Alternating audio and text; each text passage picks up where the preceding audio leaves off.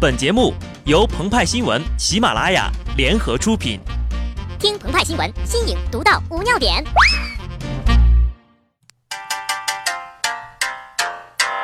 呀呀呀呀呀呀呀呀呀！本文章转自澎湃新闻澎湃联播，听众朋友们，大家好，我是机智的小布。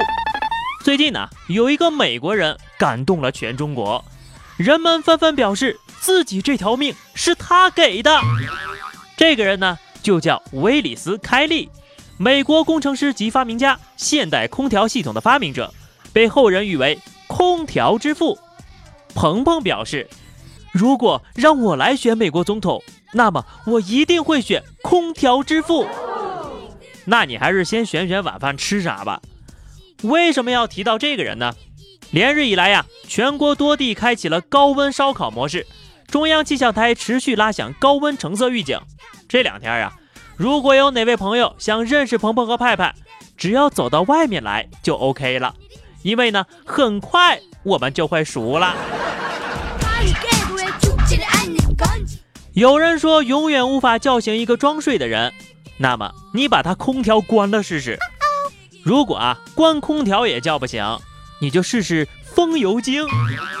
不过呢。作为负责任的媒体人，我们要严肃地提醒各位网友了：风油精当中啊，含有樟脑、桉叶油等可以经皮肤吸收的物质，易对孕妇、胎儿造成影响。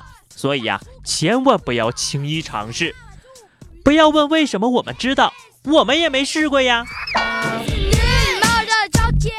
前面我们提到呀，美国工程师发明空调感动中国，而另一个美国人昨天发表了一番。马丁·路德·金式的演讲也感动了不少美国人。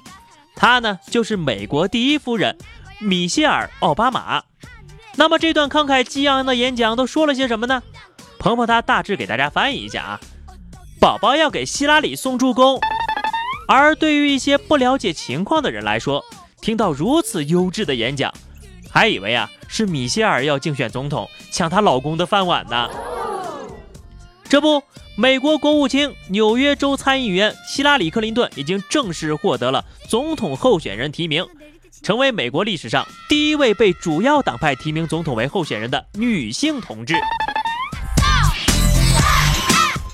如果说头发代表了特朗普，那么在鹏鹏和派派心中呀，希拉里就是风油精一样的女人。此话怎讲呢？故事呀，要从1971年那个春天说起。有一个女孩在美国人克林顿的心里画了一个圈，后来克林顿成为了第四十二任美国总统，那个女孩成为了第一夫人。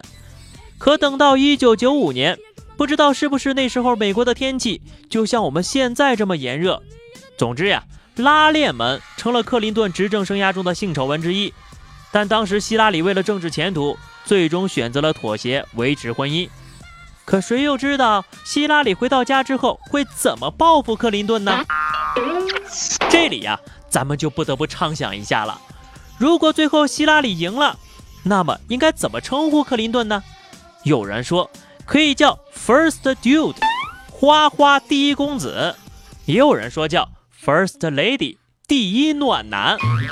反正呀，不管叫啥，一旦希拉里上了位，克林顿就会成为美国历史上第一个。既当过总统又当过总统夫人的人了，当然了，比起咱们的武则天，她还是有点嫩。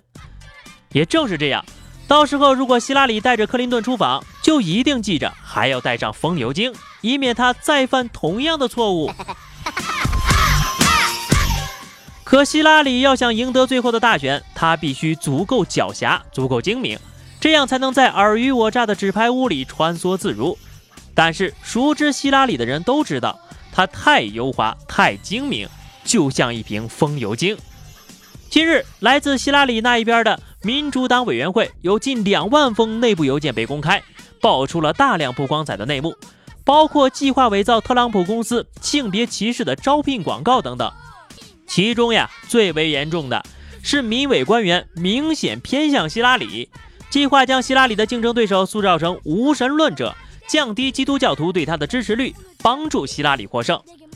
更匪夷所思的是，希拉里明明可以使用美国国务院的电子邮件系统，防止网络攻击和公众查询，但是他仍然使用的是自己的私人邮箱。作为一名政坛的重要人物，一旦用错了私人邮箱，就像风油精滴错了地方，会带来无法预料的后果。后果包括民主党委员会主席辞职、普京躺枪、特朗普笑晕在厕所等等等等。至于奥关海呢？被人蒙在鼓里，还巴巴的给人站台拉票呢。正所谓一骑红尘妃子笑，无人知是风有精。